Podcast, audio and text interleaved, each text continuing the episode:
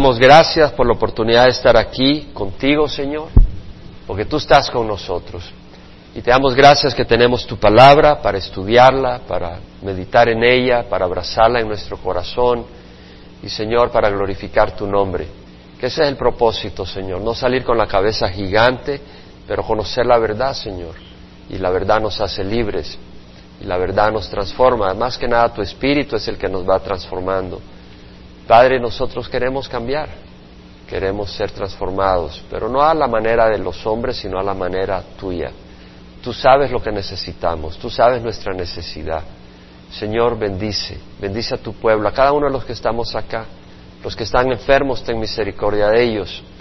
Señor, eh, te rogamos también eh, que bendigas a los que están de viaje, eh, los traigas con bien, logres tus propósitos a través de ellos y en ellos, Padre. Y esta mañana, Señor, gracias por cada uno, que sabemos de que esta semana es de muchos quieren descansar, muchos quieren eh, relajarse, eh, pero aquí hay varios que han venido a decir, quiero buscar del Señor. Y te doy gracias por cada uno que ha venido a buscar de ti. Señor, satisface su necesidad en su corazón. Gracias, Padre. Muévete en nuestro corazón hoy en nombre de Jesús. Amén. El Señor les bendiga. Se pueden sentar, hermanos. Estamos en Mateo capítulo 14 y sabemos de que cuando Jesús supo de que Juan Bautista había sido encarcelado, él subió a Galilea predicando el Evangelio y diciendo, el tiempo se ha cumplido, el reino de Dios se ha acercado, arrepentíos y creed el Evangelio. Fue cuando Jesús subió a Galilea, habían encarcelado a Juan y trajo un, mensaje de arrepentimiento, arrepentíos y creed el Evangelio. El tiempo se ha cumplido, el reino de los cielos se ha acercado. Y Jesús iba por toda Galilea enseñando en sus sinagogas y proclamando el Evangelio del reino y sanando toda enfermedad y toda dolencia entre el pueblo. Y le seguían grandes multitudes de Galilea, de Decápolis, de Jerusalén, Judea y del otro lado del Jordán. Y sabemos que Jesús eh, usó Capernaum como su lugar central, eh, su headquarters, su centro de operación, pero él no se quedó estancado ahí, sino que iba y venía. Y vimos de que tuvo confrontaciones con los judíos por muchas confrontaciones fuertes desde el principio. Vimos de que primero se quejaron, bueno, no primero, pero se quejaron del Señor porque permitía que sus discípulos recogieran espigas el día de reposo, que supuestamente estaban violando la ley de Dios, por lo menos estaban violando la tradición de los judíos, pero esa tradición no era de acuerdo al corazón de Dios, estaba muy lejos realmente del corazón de Dios esa tradición. Después, otros días de reposo, se quejaron del Señor porque Él sanó a un hombre de la mano seca, un hombre que tenía la mano eh, que no la podía usar. El Señor lo sanó, era un día de reposo y lo acusaron de, que, de violar la ley de Moisés. Otra vez eh, una mala interpretación de la palabra del Señor de estos eh, fariseos. Eh, después el Señor va hacia el monte donde escoge a doce de sus discípulos y los llama apóstoles, de los discípulos que tenía, da el sermón de monte y cuando regresa tenemos que tiene otra confrontación con los fariseos y escribas que venían de Jerusalén y la confrontación es porque él viene y sana o libera a un hombre endemoniado y estos hombres acusan a Jesús de, eh, sacar demonios por el poder de Satanás. Él dijo, bueno, si Satanás saca demonios, él mismo está dividido y su reino no va a permanecer. Pero vemos esas grandes confrontaciones que tiene el Señor y de hecho empieza a enseñar en parábolas. Va a la orilla del mar de Galilea y empieza a enseñar desde el barco eh, en parábolas y al final va hacia la otra orilla, eh, hacia Gadara. Pasa por el mar y hay una tormenta. El Señor está dormido en el barco y los apóstoles se asustan, lo despiertan, Él calma la tormenta, va al otro lado del mar y muestra su poder sobre los endemoniados, liberando, sacando demonios. Y luego regresa al área de Capernaum donde resucita a la hija de Jairo y en el camino sana una mujer con flujo de sangre. Después de eso el Señor va hacia Nazaret, que está como a 20 millas al suroeste de Capernaum. Y ahí, cuando Él está compartiendo, eh, la gente se escandaliza de Él. Eh, ¿De dónde obtuvo este tanto estos milagros y este poder? decían. Es decir, en vez de decir, wow, este nació acá, o no nació, pero él creció con nosotros, porque Jesús nació en Belén, no en Nazaret, pero él creció en Nazaret.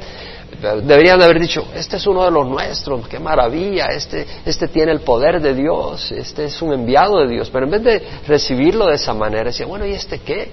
¿Cómo es posible si este es el hijo del carpintero? Este es el carpintero, el hijo de María. no son sus hermanos eh, Jacobo y José y Simón y Judas. Eh, o sea, estaban veían el poder y, estaban confundidos en vez de recibir con fe lo que estaba pasando. Eh, el Señor dejó de hacer milagros ahí, no pudo hacer muchos milagros y de ahí siguió a las aldeas de alrededor y mandó a sus doce apóstoles a que fuera por las aldeas eh, trayendo un mensaje de arrepentimiento, predicando el mensaje del reino que había llegado cuando se van los apóstoles en eso, llegan los discípulos de Juan Bautista a Jesús para contarle que habían matado a Juan, que el rey Herodes le había mandado a cortar la cabeza. Y Jesús eh, se entristece, por supuesto, en eso llegan los apóstoles de regreso contando las experiencias que habían tenido y Jesús dice, vámonos al otro lado del mar, vámonos a un lugar solitario. Ustedes están cansados, vámonos a descansar un poco. Pero la multitud de las gentes que estaban en las ciudades vecinas al ver a Jesús que se iba en el barco con sus apóstoles, ellos empezaron a correr por la orilla a ver a dónde, a dónde desembarcaba. Y al desembarcar ya estaban ellos ahí, pero Jesús fue hacia un monte ahí cercano. Y las multitudes venían y Jesús les enseñaba. Si usted lee los cuatro evangelios, donde habla de la multiplicación de panes y peces, ahí se da cuenta que Jesús enseñaba, no solo sanaba, pero enseñaba. Siempre se preocupaba por el alma, se preocupaba por el cuerpo, pero por el alma, porque el alma es eterna. Entonces vemos que Jesús enseñaba, Jesús sanaba y al final mostraba esa compasión viendo de que ya era tarde y les dio de comer. Milagrosamente multiplicó los panes y los peces y fueron alimentados. Después de ese milagro tenemos ahora eh, el, evento que vemos en el versículo 22. Este evento de la multiplicación de panes y peces ocurrió en Bethsaida, que está en la orilla noroccidental del mar de Galilea, en el área desierta, porque Jesús fue hacia un área desierta. Lucas dice que fue en Bethsaida. Bethsaida es una ciudad cercana al mar de Galilea en la orilla norte. Eh, Capernaum está más al noroeste. Pero en alguna área desierta cercana a Bethsaida fue donde ocurrió la multiplicación de panes y de peces.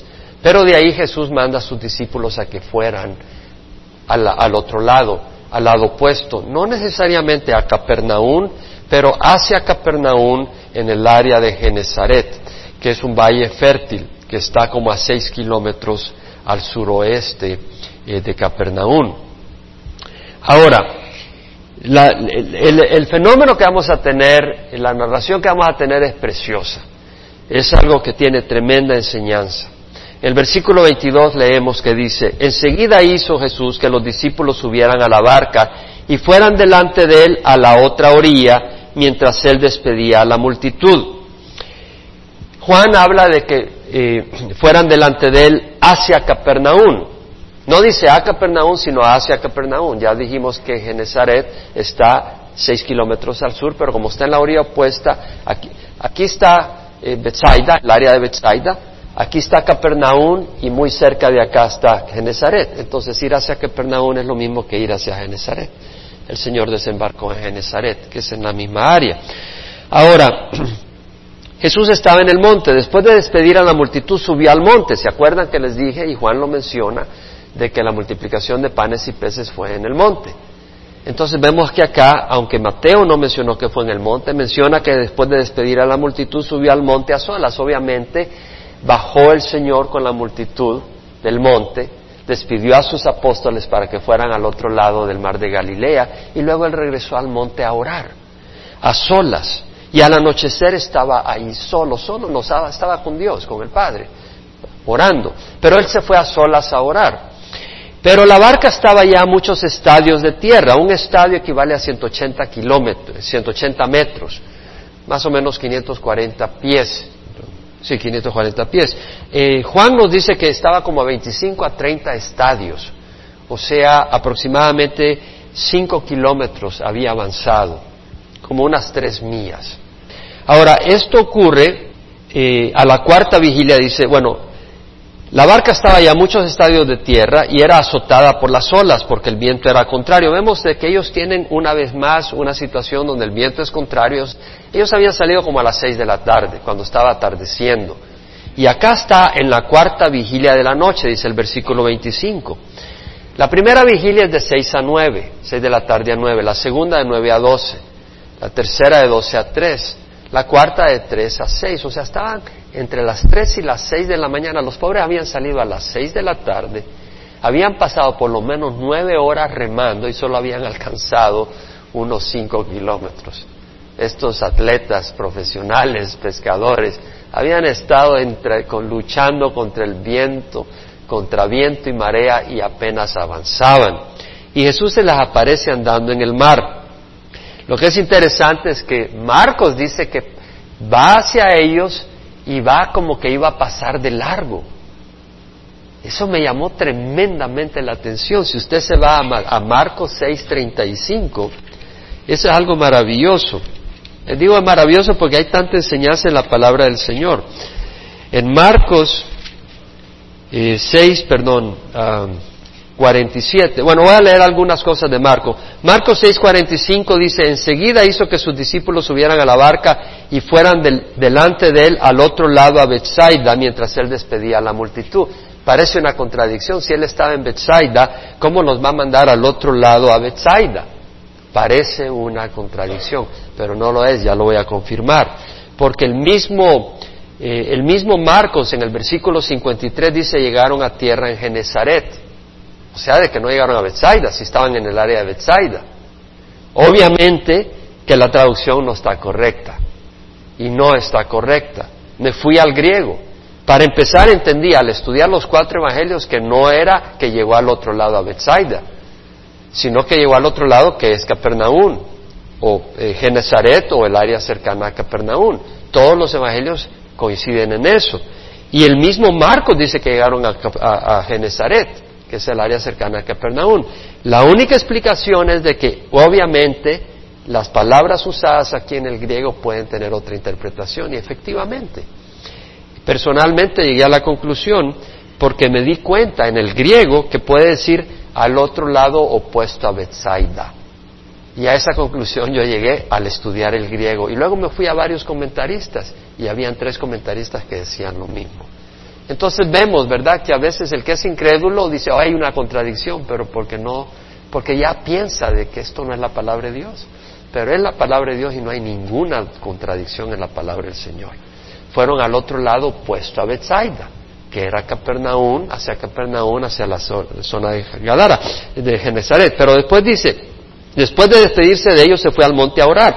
Al anochecer la barca estaba en medio del mar y él estaba solo en tierra, es decir, Jesús estaba en el monte orando. Y al verlos remar, Jesús los ve desde el monte, porque el viento les era contrario como a la cuarta vigilia de la noche, vemos entre las seis y las nueve, las tres y seis de la mañana, fue hacia ellos andando sobre el mar y quería pasarles de largo. Esto no es un accidente. Aquí dice que el Señor iba a pasarles de largo. Imagínate, te estás ahogando, estás ahí luchando, estás ahí y el Señor va pasando por ahí y encima caminando por el mar. Oye, ahí empezaron a gritar ellos. Dice en Mateo 14, 26, dice, los discípulos viéndole andar sobre el mar se turbaron y decían, es un fantasma. Y de miedo se pusieron a gritar. Imagínate estos pescadores fornidos. Y empezaron a llorar y a, asustados. Pero enseguida Jesús les habló diciendo, tened ánimo, soy yo, no temáis. Respondiéndole Pedro dice, Señor, si eres tú, mándame que vaya a ti sobre las aguas. Y él dijo, ven. Y descendiendo Pedro de la barca, caminó sobre las aguas y fue hacia Jesús. Pero viendo la fuerza del viento, tuvo miedo, le empezaron a temblar las rodillas. Y empezando a hundirse, gritó diciendo, Señor, sálvame. Y al instante Jesús, extendiendo la mano, lo sostuvo y le dijo, hombre de poca fe, ¿por qué dudaste? Cuando ellos subieron a la barca, el viento se calmó. Entonces los que estaban en la barca le adoraron diciendo, en verdad eres hijo de Dios. Terminada la travesía, bajaron a tierra en Genezaret. Y cuando los hombres de aquel lugar reconocieron a Jesús, enviaron a decirlo por toda aquella comarca de alrededor y le trajeron todos los que tenían algún mal, y le rogaban que les dejaran tocar siquiera el borde de su manto, y todos los que lo tocaban quedaban curados. Antes de empezar a hacer varios comentarios y observaciones sobre esto, quiero mencionar también Marcos 6, 51 al 52, donde dice que Jesús subió con ellos a la barca, el viento se calmó y ellos estaban asombrados en gran manera, porque no habían entendido lo de los panes, sino que su mente estaba embotada. Ellos sabían que lo de los panes había sido un milagro. Si usted se va a Juan 6, versículo 14, dice que la gente, al ver la señal que Jesús había hecho, es decir, de la multiplicación de panes y peces, decía verdaderamente este es el profeta que había de venir al mundo. La multitud se dio cuenta que Jesús había hecho un milagro con la multiplicación de panes y peces, con mucha mayor razón los discípulos y los apóstoles que sabían que solo tenían cinco panes y dos peces y con eso alimentó a todo mundo. ¿Qué quiere decir cuando dice Marcos estaban asombrados en gran manera porque no habían entendido lo de los panes, sino que su mente está embotada? Vamos a hacer varias observaciones. Amén.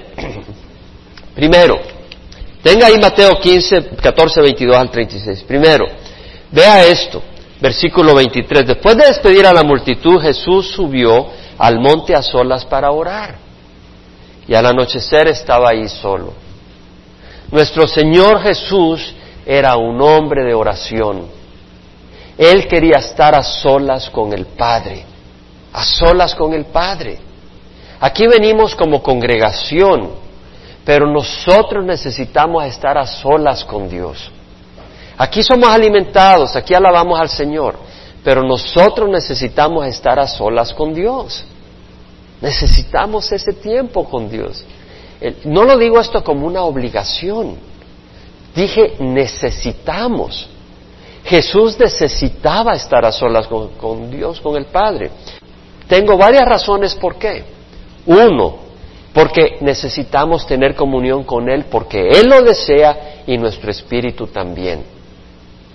Es como la persona que eh, tiene hambre y quiere comer. Hay que hacer un trabajito, ¿verdad? Hay que agarrar los tomatitos, cortarlos, agarrar la cebolla, picarla, agarrar el pollito, desmenuzar algunas cosas, poner, hacer algunas cosas, ¿verdad? Pero sabes con gozo de que vas a comer algo sabroso si más o menos le haces a la cocina, si no, quién sabe. Pero eh, tú sabes que vas a ver algo bueno y que vas a comer.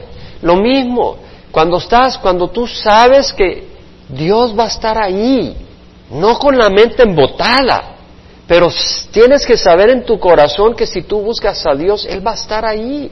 Él se deja buscar por los que, se, se deja encontrar por los que le buscan. Y tú vas y buscas a Dios no porque sea perdido, sino que tú vas a un lugar y a, un lugar de tu casa donde no haya mucha buruca. Tal vez en la noche, en algún momento, donde pueda haber un poco de paz y tú puedas llorar sin que te esté. Bueno, ¿y por qué estás llorando? ¿No? ¿Qué te pasó hoy? Déjame en paz, quiero estar con. Busca un lugar donde no te esté molestando nadie. Una hora donde puedas tener privacidad con Dios y puedas orar con Dios o cantarle. Donde nadie te dice, está queriendo impresionarme, por eso está cantando. No, que puedas cantar de corazón a Dios, aunque tal vez no, mucha, no muy alto para que no te despiertes a todo el mundo. Pero estar a solas con Dios. Dios desea eso de nosotros y nosotros lo deseamos en el Espíritu. Y tú tratas de llenarlo de otra manera, vas a tener ese vacío. El Espíritu tiene mucha necesidad de tener esa comunión con Dios. En Colosenses Dice la palabra del Señor que Jesús es la imagen del Dios invisible, el primogénito de toda la creación, porque en Él fueron creadas todas las cosas, tanto en los cielos como en la tierra, visibles e invisibles, ya sean tronos, dominios, poderes, autoridades, todo ha sido creado por Él y para Él. Así como la novia es para el novio y el novio para la novia, nosotros hemos sido creados para el Señor. Y necesitamos esa, nuestro espíritu lo necesita. El Señor nos ama Juan 14, 1, 3 dice, no se turbe vuestro corazón, crees en Dios, creed también en mí. En la casa de mi Padre hay muchas moradas, si no fuera así os lo hubiera dicho, porque me voy a preparar un lugar para, el para vosotros, a la casa del Padre. Y si me voy y preparo un lugar, vendré otra vez y os tomaré conmigo para que donde yo esté, ustedes estén también. El Señor quiere que estemos con Él. En el Evangelio de San Juan leemos que el Señor dice, ya no os llamo siervos, porque un siervo no sabe lo que va a hacer su Señor, pero yo os llamo amigos porque os he dado a, todo lo que el Padre me ha dicho.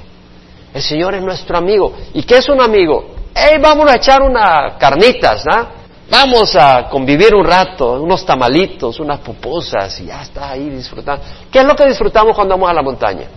La amistad, ¿no? ¿O no? Disfrutamos ahí, comemos, y qué bonito la amistad, queremos estar juntos. Cuando es amigo, ¿verdad? Y con el Señor es nuestro amigo. Entonces necesitamos esa comunión y Jesús necesitaba esa comunión con el Padre. Él ha estado con el Padre desde la eternidad y quería estar en comunión con el Padre. Número dos, necesitamos buscar tiempo con el Señor para refrescar nuestro corazón. Porque a veces estás remando por muchas horas y necesitas refrescar el corazón. ¿De dónde vas a sacar fuerza? ¿De dónde vas a sacar fuerza en la travesía que tenemos que recorrer? Si estás en el camino del Señor es duro, es cierto. No vamos a mentir. Es difícil. Ahora, por eso yo no me hago para atrás, pero busco fuerza porque quiero llegar a la otra orilla. ¿Verdad que los apóstoles no dijeron, ah, está difícil, ahoguémonos, tirémonos al agua? No, estaban luchando, estaban luchando. No se dieron por vencido. Y nuestra vida eterna depende de que sigamos luchando. Y vamos a buscar que el Señor nos dé fuerzas en Filipenses 4, 6 al 7 dice, por nada estéis afanosos, ¿verdad?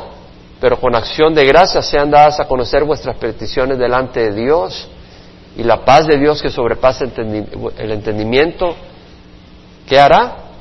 Guardará vuestros corazones y vuestras mentes en Cristo Jesús. Por nada estéis afanosos, antes bien en todo, mediante oración y súplica, con acción de gracia sean presentadas vuestras peticiones delante de Dios hay que traerlas delante de Dios. Entonces tienes que buscar del Señor, tienes que buscar ese tiempo privado con el Señor. Por nada, dice, estéis afanosos. En todo, mediante oración y súplica, con acción de gracia, sean dadas a conocer vuestras peticiones delante de Dios. Y la paz de Dios que sobrepasa entendimiento guardará vuestro corazón y vuestra mente de Cristo Jesús.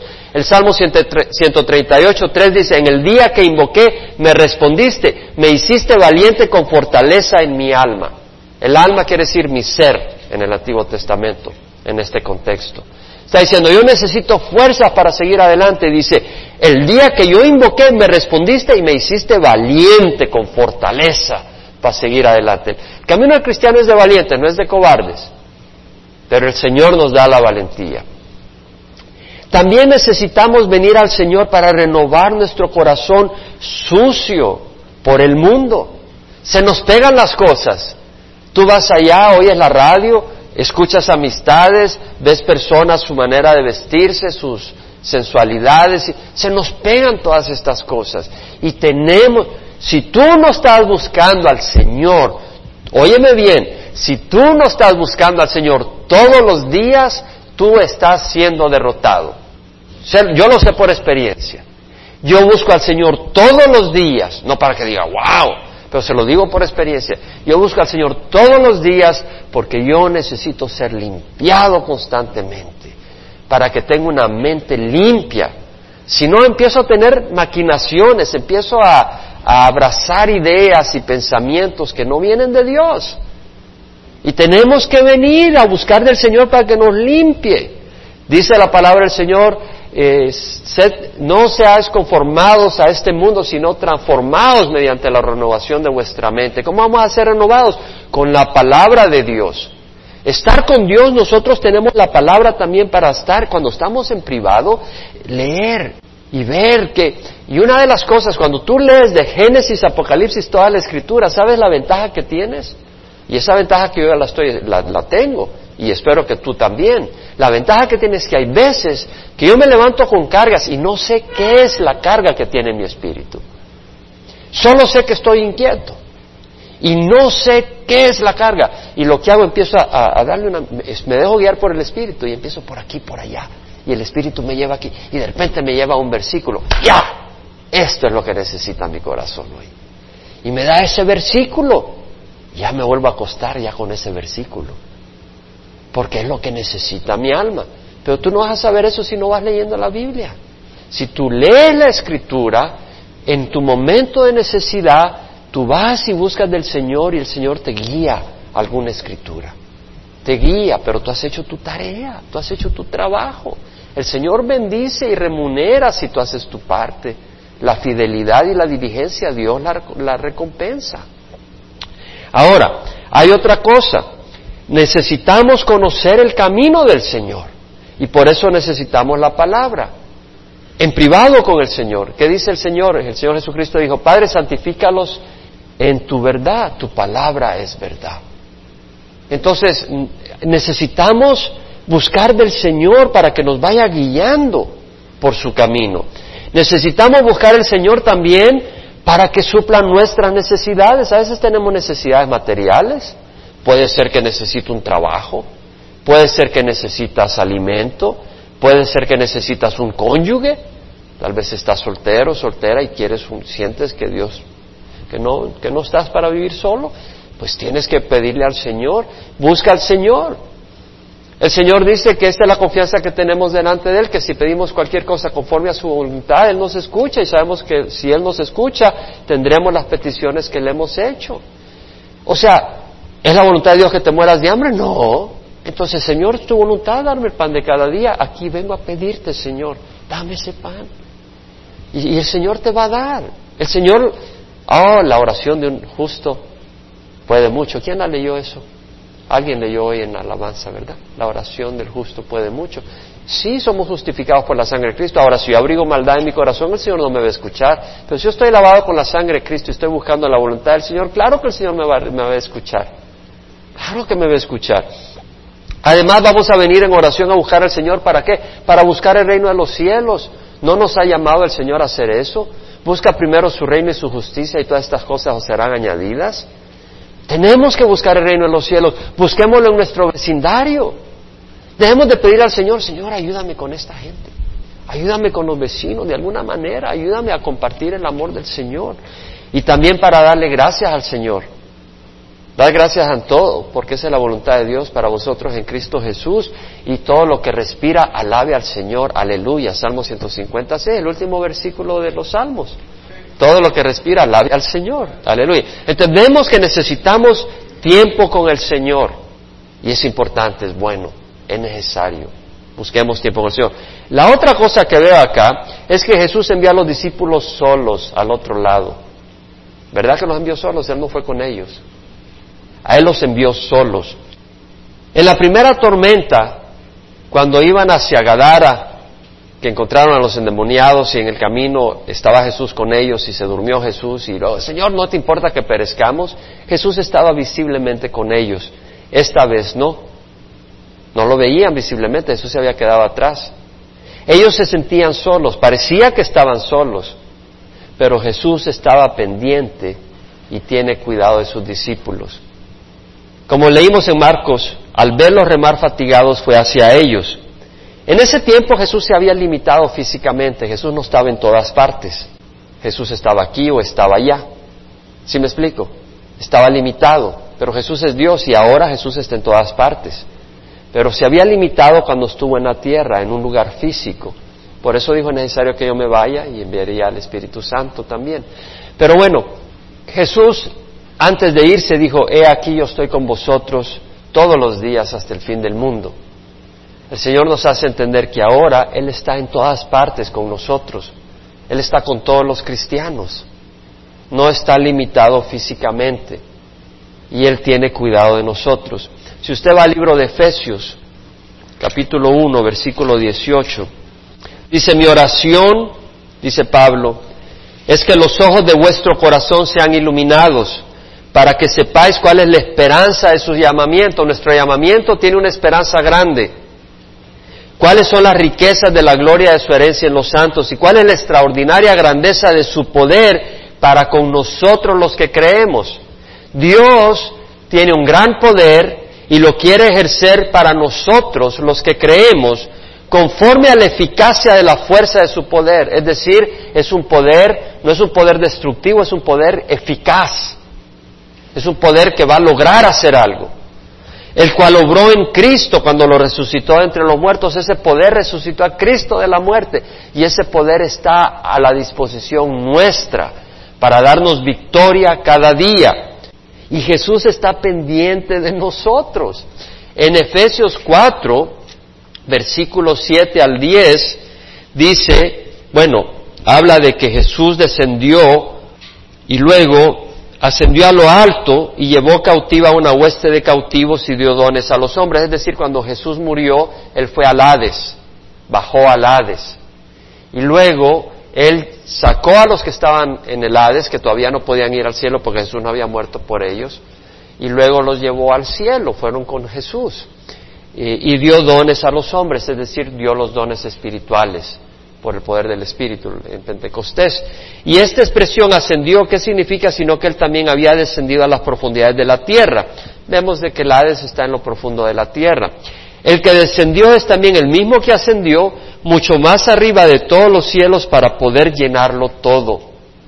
¿Qué quiere decir? Que Jesús ascendió al lugar a donde estaba, a la derecha del Padre. Acuérdese que Jesús, siendo igual a Dios, no consideró el ser igual a Dios algo que aferrarse sino que se vació y tomó forma de siervo y se hizo semejante a los hombres y se hizo obediente hasta la muerte, muerte en cruz. ¿Por qué? Para pagar por nuestros pecados. Pero él luego, después de todo esto, subió de nuevo, resucitó y subió a la derecha del Padre en la posición de autoridad y de gloria que tenía como Dios y lo llena todo. En Colosenses 1.17 dice que Él sostiene todas las cosas. Bueno, en Hebreos 1.3 dice que, vamos a ir, vamos a ir en orden, Colosenses 1.17 dice que en Él todas las cosas permanecen, todas las cosas permanecen en el Señor, es decir, el Señor Jesucristo es el que sostiene todas las cosas, es lo que dice Hebreos 1.3, y todas las cosas permanecen por la palabra, Él sostiene todas las cosas por la palabra de su poder, es decir, todas las cosas están en control de las manos del Señor, Hebreos 1.3. Todas las cosas por, sostiene todas las cosas por la palabra de su poder. En Hechos 17, 27 al 28, Pablo en Grecia, en Atenas, dice de que nos movemos en Dios, en Él nos movemos, vivimos y existimos, es decir, Dios está en todas partes. Y Jesucristo está en todas partes, porque Él subió hasta los cielos de los cielos para llenarlo todo. Y ahora, ¿quién puede estar en todas partes? Solo Dios. Entonces vemos acá el origen divino de Jesucristo, porque un ángel no puede llenarlo todo, una criatura no puede llenarlo todo y Jesús lo llena todo, quiere decir que Él es Dios. Y por eso le oramos a Jesús, a nadie más, porque si tú le oras a María, a Juana, a Pedro o a Papa Juan Pablo II, Él no está en todas partes. Solo Dios nos puede oír en todas partes y el único que nos oye es Dios y Jesús nos oye porque Él está en todas partes. Él mismo es la cabeza, Él puede dirigirnos. ¿Qué dice Primera de Corintios? Eh, la cabeza del hombre es Cristo. ¿Cómo nos va a dirigir Cristo si no está donde nosotros estamos? Él está en todas partes. Él nos puede dar dirección y guía y consuelo. Entonces vemos la importancia. Ahora, en 2 Timoteo 4, 16 al 18, Pablo cuenta cómo él quedó solo.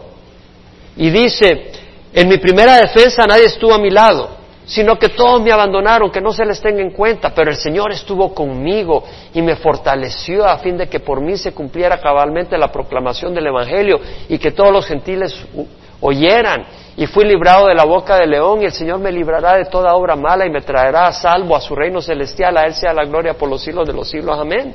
¿Qué está diciendo Pablo? Todos me abandonaron, pero el Señor estuvo a mi lado y me fortaleció. ¿Qué quiere decir? Jesús está con nosotros. Es importante. Los discípulos en la crisis no reconocieron a Jesús, se pusieron a gritar de pánico. ¿Cierto o no? ¿Qué dice Mateo 14? Que se pusieron a gritar. De miedo se pusieron a gritar. Estaban asustados. No reconocieron a Jesús. ¿Y cuántas veces nosotros tal vez no gritamos audiblemente, pero nuestro corazón está gritando y en pánico, porque no reconocemos que Jesús está ahí? Amigo, Jesús está contigo Y si te lo reconoces, no te vas a poner a gritar de pánico. Nunca temamos obedecer a Dios. El Señor los mandó al otro lado y vino la tormenta. Y, y, no era culpa de ellos. Y estaban ahí remando, estaban haciendo lo que tenían que hacer, que iban a hacer, tirarse al agua. Tenían que remar y estaban en la lucha. El Señor los había mandado a esa lucha. Pero si el Señor los había mandado, aunque estuvieran solos, es preferible estar solos en la voluntad de Dios que estar con toda la camarada de amigos tuyos fuera de la voluntad de Dios. Porque cuando estás en la voluntad de Dios nunca vas a estar solo. Dios va a estar contigo. Tú tienes que escoger si el Señor o el mundo. El mundo tal vez no te deje solo, pero el mundo no puede hacer nada por tu vida, solo destruirla realmente. El pecado te va a destruir. Jesús es todo lo que necesitas si te toca estar solo. Jesús te va a sostener. Tercer punto que quiero mencionar. Los discípulos en la tormenta estaban, como estaba mencionando, primero que no estaban solos, o segundo punto, primero aquí hay que orar, segundo que no estaban solos, y tercero, que ellos estaban en la tormenta por obedecer al Señor. Esto es lo que quiero recomendarte, aconsejarte. Nunca dudes en la tormenta lo que Dios te dijo en tierra firme. Medita y confía en su palabra, no en tus circunstancias. No te hagas para atrás, no te rajes por las circunstancias. Jesús no te engaña. Sus planes para ti son buenos, no pienses distinto. Él asegurará que llegas a la otra orilla, sea el medio que ordene usar o el camino por el que te envíe, confía en Él y su palabra. ¿Qué hizo el Señor? Les dijo, vayan al otro lado, vayan en la barca. El Señor les dijo que tomaran la barca y fueran al otro lado. Era la voluntad del Señor. Estaban en la tormenta. Ellos podían dudar que el Señor se olvidó de ellos. ¿Cuántas veces no nos pasa a nosotros que pensamos que Dios realmente se olvidó de nosotros? O sea, pensamos que tal vez nosotros no la vamos a hacer que nosotros no somos dignos, nadie de nosotros es digno, que Dios no se va a fijar en nosotros, sí se va a fijar en, en una hermana, se va a fijar en un hermano, pero en mí no se va a fijar Dios. Y pensamos así. Y no es así, Dios no hace acepción de personas. Dios se quiere fijar en cada uno de nosotros y se fija en cada uno de nosotros con el mismo amor. Dios no se fija más en Chuck Smith que en ti. Dios no se fija más en Billy Graham que en ti. Dios no tiene más amor a Greg Laurie o se impresiona por Greg Laurie. Si Dios usa a Greg Laurie, es Dios el que lo usó. Al que hay que glorificar es a Dios, no a Greg Laurie. El momento que él empiece a sentir que tiene parte que ver con eso, se va a hundir. O si no se hunde, si Dios lo puede seguir usando, pero no va a tener ningún mérito. Lo único que podemos hacer es ser canales de Él. Pero Dios se fija en cada uno de nosotros. Y a veces creemos que Dios no se fija en nosotros. Y eso es equivocado. En Jeremías leemos, yo sé los planes que tengo para vosotros, dice el Señor. Planes de bienestar y no de calamidad, para daros un futuro y una esperanza. Me invocaréis y vendréis a rogarme y yo os escucharé. Me buscaréis y me encontraréis cuando me busquéis de todo corazón. Pero dice yo sé los planes que tengo para ti, para daros un futuro y una esperanza. Ese es el plan del Señor para cada uno de nosotros. Es la promesa del Señor, cielos y tierra pasarán, pero mis palabras no pasarán, dice el Señor. Hay que perseverar. Bienaventurado el hombre que persevera bajo la prueba, porque una vez aprobado, recibirá la corona de vida que Dios ha prometido a los que le aman. Hay que perseverar. Hay que seguir remando. Hay que seguir luchando. Si es donde el Señor te envió. Ahora, si tú estás remando en las drogas, salte de ahí. Si tú estás remando en el adulterio, salte de ahí. Pero si tú estás remando en la voluntad del Señor, sigue ahí, persevera.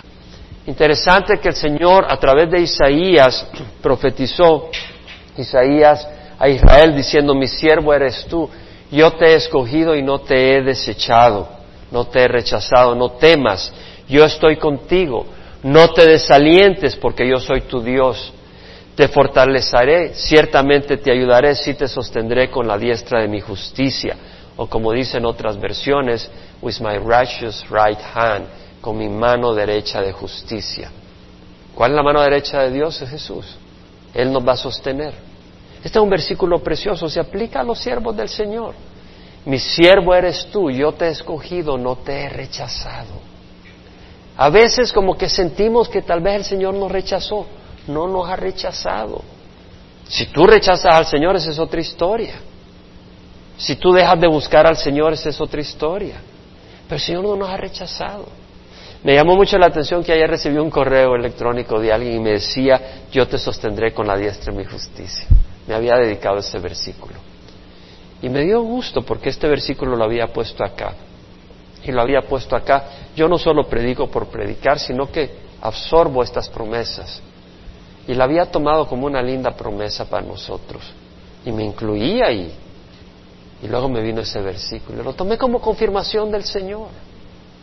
O tienes el corazón de incredulidad que vienen las cosas del Señor y no las quieres creer. No, a mí no me pueden pasar estas cosas. Ese es un corazón embotado, un corazón duro. Que Dios quebrante tu corazón. Dios nos ama. Dios quiere lo mejor para nosotros. Dios no hace acepción de personas. Ninguna arma forjada contra ti prosperará. Dice, e, ese es Isaías 54, 17. Es una hermosa promesa, recuerdo cuando me la dedicó un hermano de Guatemala, hace muchos años. Me mandó una carta, había estado en mi casa allá en Guatemala cuando estuve unos días y al regresar me mandó una carta y me prometía, me ofrecía esa promesa y la leí y dije, wow, qué promesa más hermosa. Y es cierto, dice, ningún arma forjada contra ti prosperará y condenarás toda lengua que se alce contra ti en juicio. Esta es la herencia de los siervos del Señor y su justificación viene de mí, declara Jehová. Dios sabe, las Dios sabe los versículos que tú tienes que conocer en tu vida por las batallas que vas a tener. Dios sabía las batallas que yo enfrento. Y hace muchos años, antes de que me metiera en el fuego del ministerio y el fuego personal por seguir al Señor, el Señor me estaba dando versículos por gente y los abracé porque sabía que eran promesas, pero nunca sabía el poder de esas promesas hasta que las necesité tremendamente en mi corazón. Y aquí están. Esta es la herencia de los siervos del Señor. ¿Eres sierva del Señor? Ningún arma forjada contra ti prosperará. Eres sierva del Señor y condenarás toda lengua que se hace contra ti en juicio. Esa es la promesa del Señor. Hay otro punto que quiero compartir acá. Jesús los ve remar fatigados, ¿verdad? ¿Y qué hizo? Ve hacia ellos. Va hacia ellos, ¿verdad? ¿No sabes que Jesús podía haber parado la tormenta desde el monte? ¿No se te ha ocurrido? Jesús, Jesús estaba orando por sus discípulos, pero Jesús podía haber dicho, Padre, calma la tormenta, pobrecitos, están agotados. No la paró. Él fue a donde ellos, pero no paró la tormenta en ese momento.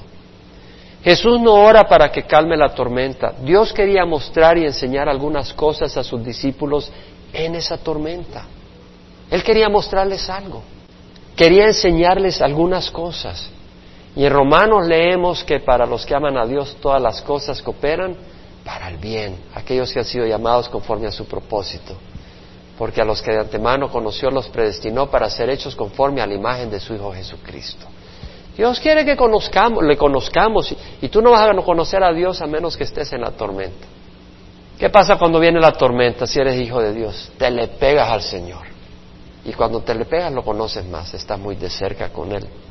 Otra cosa, Jesús quería pasarle de largo, dice Marcos, ¿verdad? ¿Verdad? Y sabes qué? No tiene sentido que Jesús venga a ti y sea para pasarte de largo. ¿Verdad que no tiene sentido? ¿Cómo vas a creer que Jesús viene hacia donde estás tú para pasar de largo? Y no es lo que muchos piensan. Fui a la iglesia y el Señor habló, pero realmente es para bendecir al que está ahí. Me pasó de largo. No es la manera que pensamos muchas veces. Y no tiene lógica. Jesús no te pasa de largo. Jesús te está queriendo bendecir a ti, a ti. Aquí hay todas las personas que hayan, pero tú eres tú para el Señor, eres muy importante para el Señor. Eres muy importante, no eres un número, no eres una banca ocupada. Eres muy importante y Jesús ha dado la vida por ti. Otra cosa que veo, que Pedro le pide a Jesús que lo llame venir a él caminando sobre el mar. Nonsense, como dicen en inglés. Si yo me estoy hundiendo, si la barca no sigue adelante, lo primero que le diría al Señor, Señor, calma la tormenta y métete en la barca, ayúdanos. Pero Pedro en su disparate estaban todos en pánico. Si eres tú, Señor, que yo vaya donde ti. Pide sin pensar. Estaba borracho de pánico el pobre hombre. ¿Y sabes qué? Pablo nos dice que a veces no sabemos ni cómo orar, pero el Espíritu nos ayuda en nuestra debilidad. En Romanos 8, 26 al 27 dice, el Espíritu nos ayuda en nuestra debilidad porque no sabemos orar como debiéramos, pero el mismo Espíritu intercede por nosotros con gemidos indecibles. ¿Sabe lo que está diciendo? Pon atención, porque yo ya he estudiado ese versículo y lo he memorizado y lo he usado dando a entender de que muchas veces en mi oración, y yo creo que algunos de ustedes lo han experimentado, estás en oración y a veces no tienes palabras, pero gimes al Señor, clamas al Señor. No tienes palabras, o dices, ah, te estás quejando, ay Señor, como quien dice, con gemidos. Pero acá lo que está diciendo es que el que está gimiendo es el Espíritu. ¿Te has puesto a pensar que el Espíritu Santo gime por tu necesidad? ¿Quién, ¿Quién somos nosotros para que Dios tenga que gemir por nuestra necesidad? Y Dios nos ama tanto que Él gime por nuestra necesidad. ¿No es un Dios maravilloso que merece nuestro amor y nuestra entrega? El creador del universo. No, si tú quisieras estar en la playa, quisieras estar en la montaña, no te tienes que estar preocupando por nadie, pero Dios no es así. Dios quiere estar ahí, gimiendo por nuestra necesidad. No sabemos cómo orar, no sabemos orar como debiéramos, pero el Espíritu mismo, dice la palabra del Señor, gime, intercede por nosotros con gemidos indecibles tenemos a alguien que está gimiendo por nosotros, hermanos. Cobremos ánimo. Pedro al poner los ojos en el mar, en el viento y en sí mismo se empezó a hundir. ¿Verdad que a veces nosotros, Señor, ¿cómo no? Yo quiero experimentar tu poder y nos metemos en camisa de once varas. En la que me metí por seguir al Señor. No te preocupes, clama al Señor que Él te va a sacar de esa. Si tú lo hiciste por servir al Señor, el Señor no te va a hundir.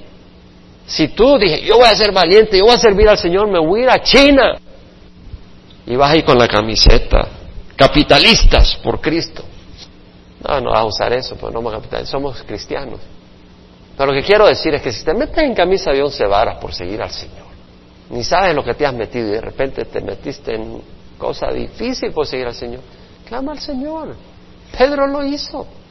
Pedro no huyó, sino que quiso ir donde el Señor, pero Quiso experimentar las cosas del Señor. Dije, ¿y ahora en qué me meto? Pero el Señor lo sacó. Y luego vemos de que el Señor es hijo de Dios. Ahora, los testigos de Jehová dicen que Jesús es el hijo de Dios, pero es una distinta palabra, porque para ellos hijo de Dios es alguien que fue creado por Dios, un ángel. Pero hijo de Dios es distinto, es alguien que merece ser adorado porque es el Dios de la eternidad, la segunda persona. Y eso lo vemos claramente. Ese Hijo de Dios en el sentido de que es Dios que se encarnó y que la segunda persona, el Verbo encarnado, es Hijo de Dios, pero no porque haya sido creado o haya nacido. Jesús existía antes, Él se encarnó en la Virgen María y tomó un cuerpo humano, pero no dejó de ser Dios y volvió a su posición gloriosa de Dios. Es interesante y que los apóstoles estaban asombrados en gran manera, dice Marcos, porque no habían entendido lo de los panos, lo de los panes, sino que su mente estaba embotada. ¿Qué quiere decir que no habían entendido lo de los panes? Sí sabían que era un milagro. ¿Saben lo que no habían entendido? Que el Jesús que había parado la tormenta cuando iban camino a Gadara, que el Jesús que había multiplicado los panes y los peces, realmente era el Hijo de Dios. Realmente Él tenía poder y compasión por ellos y no los iba a abandonar. Si ellos lo hubieran entendido, hubieran tenido paz en su corazón. A veces nosotros, el Señor nos saca de una crisis y nos metemos en otra, pero nuestra mente está embotada. No entendemos que el mismo Dios que nos sacó de una crisis nos va a sacar de la otra. No entendemos que el mismo Dios que tuvo compasión de nosotros en una crisis tiene compasión de nosotros ahora. Nuestra mente está embotada. No entendemos. Eh, otra manera de verlo es, no, nuestro corazón está endurecido para entender que Jesús nos ama. No, no tenemos un corazón duro en cierta manera, hermanos. Yo a veces, yo sí lo tengo. A veces es como que no creo. Dios nos ama. Dios tiene un plan, Dios tiene perdón para nosotros, Dios tiene un vestido, una, una ropa limpia para nosotros, nos cubre con su sangre y tiene el perdón para nuestras vidas. En primera de Pedro 5, 6 al 7 dice, humillado bajo la poderosa mano de Dios para que los exalte a su debido tiempo, echando toda vuestra ansiedad sobre Él, porque Él tiene cuidado de vosotros. Jesús tiene cuidado de nosotros. Y luego vemos de que después el Señor, al llegar a la otra orilla en Genezaret, le trajeron todos los que tenían algún mal y le rogaban que les dejaran tocar siquiera el borde de su manto y todos los que le tocaban quedaban curados. ¿Sabe lo que pasó? Y estos no eran los religiosos, eran la gente que estaba ahí. ¡Ay, está Jesús ahí! Vamos a, vamos a Pedrito, vamos a, Lucía, vamos a Juanito, vamos a, Samuel, vamos está, ahí está Jesús para que lo sane, llevémoslo. Ah, nada de religión. No tenía que ver con una religión, tenía que ver con una persona, Jesucristo. Y aquellos que venían a Jesús, y realmente al tocarlo es Jesús el que te está tocando, aquel que venía a Jesús y era tocado por Jesús, era sanado. Y yo no entiendo Perdónenme, pero yo no entiendo cómo tratan de buscar que Juan Pablo II sea ahora un instrumento para qué. Tú toques a Juan Pablo II para qué. O María. No, es Jesús. Jesús. La gente que no era religiosa lo entendió. Y trajeron a la gente a Jesús. Jesús es el que nos sana totalmente. Padre, te damos gracias porque tú eres la razón por la que vivimos y porque tú nos sanas y tú nos tocas y porque tú nos amas. Y hoy aceptamos tu sanidad y tu amor. Y ahí donde tú estás, dile al Señor, yo acepto en tu corazón, di, yo acepto que tú me amas. Yo acepto que no vas a pasar de largo, que no vas a pasar de paso. Yo acepto hoy, Señor, que yo soy especial para ti. Yo acepto, Señor que es verdad. No voy a tener mi corazón duro, embotado. Voy a reconocerlo porque es la verdad. Y tú conoces mi necesidad, Padre. Señor, mira mi necesidad y suple de acuerdo a tu misericordia. Padre, te ruego por cada hermano, cada hermana que está acá, que tú les bendigas. Si alguno no ha recibido a Cristo, que hoy te digan, Señor, entra a mi corazón. Quiero que entres y me bendigas. Si alguno se ha sentido desconsolado, desanimado en la tormenta, Señor, fortaléceles. Que clamen a ti, clama tú ahí al Señor. Él te va a fortalecer. El Señor está contigo. Padre, yo te doy gracias porque empezamos este año con este mensaje de que tú estás con nosotros todo el tiempo, en la tormenta, en las luchas, tú estás con nosotros y tú tienes cuidado de nosotros y tú nos amas